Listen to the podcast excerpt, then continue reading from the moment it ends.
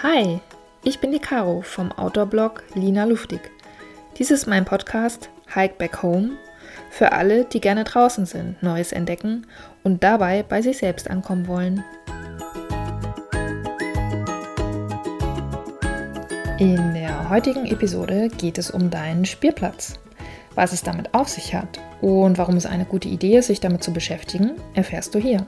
Also, Schaufel einpacken, los geht's! Gestern habe ich einen Dokumentarfilm gesehen, der mich zutiefst berührt und inspiriert hat. Du kannst dir sicher schon denken, worum es ging. Spätestens der Titel verrät es. My Mountain Life hieß er, also mein Bergleben. Es ging um Berge und Abenteuer. Und gesehen haben wir Naturschönheiten, unendliche Weiten und verschneite Bergketten mit phänomenalen Bildern. Ich glaube, man merkt schon so ein bisschen meine Begeisterung. Und ganz interessant, man sieht auch ganz, ganz unterschiedliche Menschen, die sich auf ihre ganz eigene Art und Weise der Natur hingegeben haben und sich auf das Abenteuer eingelassen haben. Bei den Protagonisten merkt man einfach, dass sie voll und ganz hinter der Sache stehen, auch wenn es manchmal schwierig und unbequem ist, wie es in der Natur nun mal so ist. Ich liebe solche Filme und fühle mich danach immer, als müsste ich sofort meine Wanderstiefel schnüren und loslaufen. Gut, es war abends in München. Das wäre jetzt nicht so gut gekommen, wenn ich einfach mit meinen Wanderstiefeln weitergelaufen wäre. Aber das ist auch nicht so schlimm. Denn schon allein dadurch, dass ich mich mit meinem Lieblingsthema beschäftigen konnte und so wahnsinnig tolle Eindrücke einfach mitnehmen konnte, setzt mein Körper Glückshormone frei und schüttet gleich mal eine Ladung Serotonin zum Wochenende aus. Super, oder? Ich habe nämlich schon vor langer Zeit festgestellt, dass mich Berge und auch das Draußensein generell in der Natur sehr positiv stimmen. Und ich kann mich dadurch ganz einfach selbst in einen viel, viel besseren emotionalen Zustand versetzen. Und ich habe herausgefunden, dass obwohl ich ja vom Deich quasi komme, also mit den Bergen ursprünglich überhaupt nichts zu tun hatte, mich generell grüne Umgebung und so Details wie das Rauschen des Windes oder einfach wunderschöne Panoramen, ähm, dass das einfach zu meinem Spielplatz gehört. Was mich zu der spannenden Frage führt, kennst du deinen schon? Bei dem Wort Spielplatz wirst du jetzt wahrscheinlich an Rutschen und Klettergerüste denken, vielleicht auch an Schaufel und Förmchen und jede Menge Sand.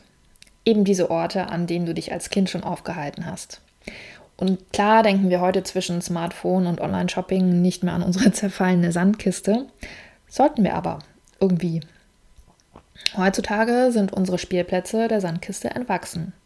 Wobei, wenn ich es mir recht überlege, Surfer, die Surfer unter uns sind bestimmt auch in jungen Jahren schon gern in jede Pfütze gesprungen, um sich dann im warmen Vorgarten wieder aufzuwärmen. Auf der Suche nach dem geeigneten Ort, also unserem persönlichen Spielplatz, hilft tatsächlich ein Blick in die Kindheit. Und wem das jetzt zu abstrakt sein sollte, der sollte im realen Leben einfach mal Kinder bewusst beobachten. Denn wenn es einen Lehrmeister für Präsenz und Achtsamkeit in jedem Moment gibt, dann sind es Kinder. Und richtig, Kinder tun, sofern ihre Eltern sie lassen, genau das zu dem Zeitpunkt, was sie wollen. Sie spielen und bewegen sich einfach auf ihrem Spielplatz. Dabei lassen sie sich von nichts und niemandem aufhalten. Freuen sich in dem einen Moment, wenn sie etwas verlieren oder sie hinfallen, dann weinen sie aber nur, um im nächsten Moment wieder aufzustehen und weiterzumachen. Ganz simpel eben. Kleines Anekdötchen an dieser Stelle. Mir ist es noch in Erinnerung, als wäre es gestern gewesen. Ich wollte eine Freundin samt Sohn zum buchstäblichen Spielplatz begleiten und dann ab nach Hause mich meinem Wochenendputz widmen. Die Rechnung hatte ich allerdings ohne den Zwerg gemacht. Eigentlich wäre der Weg zum Spielplatz ca. 15 Minuten lang gewesen. Ich glaube, wir brauchten allerdings über eine Stunde. Das war nämlich die Zeit, ähm, zu der der Kleine gerade total auf Wasser abgefahren ist.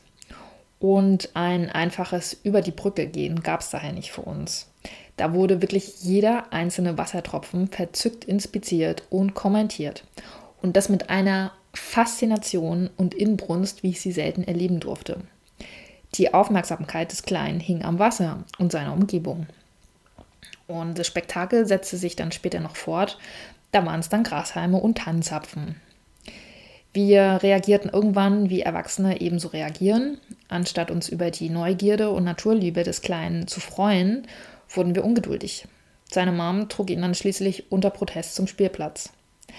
Versöhnlich suchte er dann eine Rutsche und spielte weiter. Jetzt eben mit der Aufmerksamkeit beim Rutschen. Was uns damals total nervte, dafür zahlen viele Erwachsene heutzutage Geld, um eben diese vergessene Fähigkeiten, sich ganz im Augenblick hinzugeben, wieder zu erlernen. Dabei ist sie eigentlich nie ganz verschwunden, nur eben etwas verdeckt unter all den Herausforderungen und den Verpflichtungen des Alltages.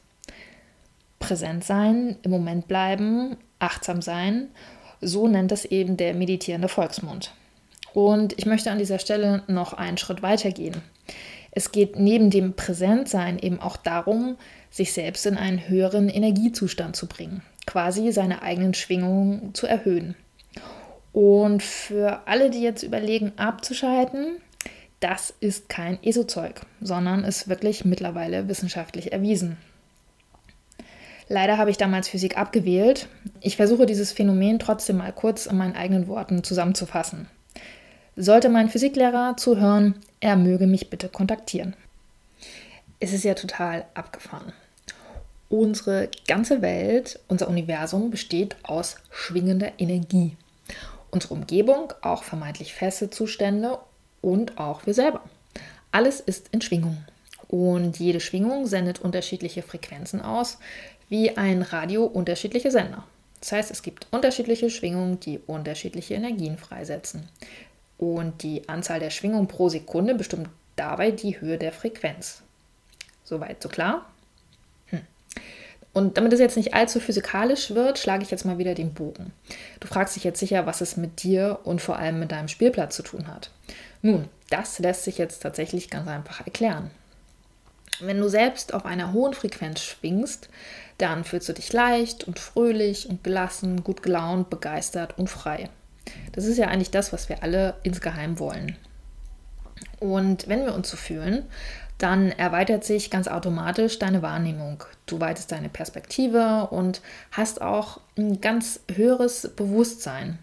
Das wiederum hat dann positive Auswirkungen auf deinen Gesundheitszustand und dein allgemeines Wohlbefinden.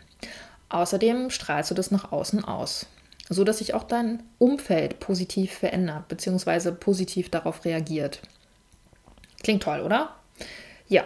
Im Gegensatz dazu sorgen Stress, Angst, Wut oder auch Trauer dafür, dass du eine niedrige Frequenz ausstrahlst und dementsprechend schwingst du quasi auch tiefer und strahlst auch das wiederum nach außen aus. Das klingt jetzt also beim ersten Hinschauen so, als wäre es schon eine ziemlich gute Sache, höhere Frequenzen zu erzeugen, beziehungsweise dich selber in einen besser emotionalen Zustand zu versetzen.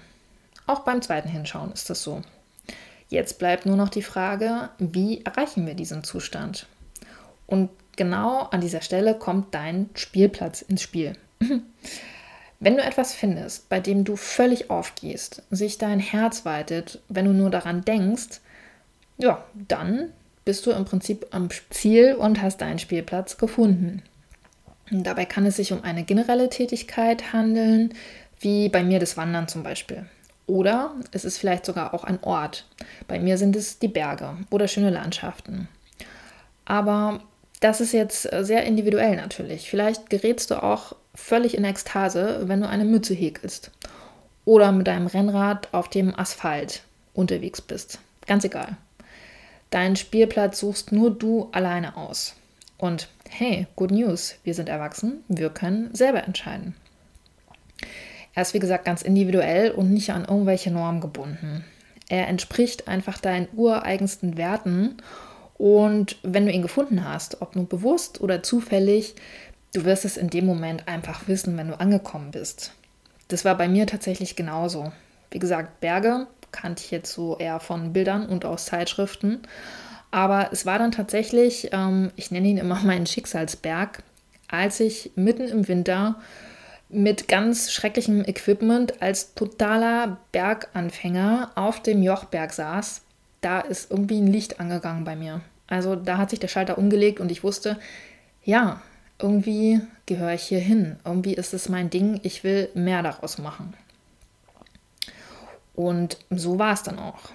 Das heißt, wenn du deinen persönlichen Spielplatz gefunden hast, dann ist es eine ziemlich clevere Idee, so viel wie möglich Zeit dort zu verbringen, an dem Ort oder mit der Tätigkeit. Und so wirst du nicht nur besser in dem, was du tust, sondern du tust auch noch was für deine Gesundheit und lässt es dir gut gehen.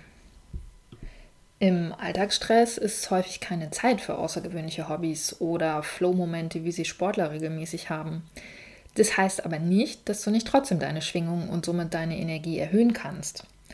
Und wenn du dich nicht immer rein physisch auf deinem Spielplatz austoben kannst, weil du zum Beispiel gutes Wetter brauchst oder irgendwelche Hilfsmittel, dann such dir einfach Alternativen, die dir dieses Feeling näher bringen. Wenn ich zum Beispiel nicht in den Bergen sein kann oder einfach nur rausgehen kann, dann muss eben auch mal ja, das urbane Outdoor herhalten oder eben ein inspirierender Film, dessen Bilder mich berühren und meine Fantasie auf Wanderschaft gehen lassen. Oder ich lese eine Wanderzeitung mit tollen Bildern. Ich bin mir sicher, dir fallen spontan auch einige Alternativen ein. Es kann manchmal so einfach sein. In diesem Sinne, finde heraus, wo dein Spielplatz ist und dann geh spielen. Beobachte einfach mal, wie sich dein emotionaler und auch gesundheitlicher Zustand dadurch verändern. Denn das werden sie, garantiert. Das war mein Podcast Hike Back Home. Schön, dass du dabei warst. Wenn es dir gefallen hat, dann abonniere doch gerne meinen Kanal, hinterlasse eine positive Bewertung und schau auf meinem Blog Lina Luftig vorbei. Bis zum nächsten Mal.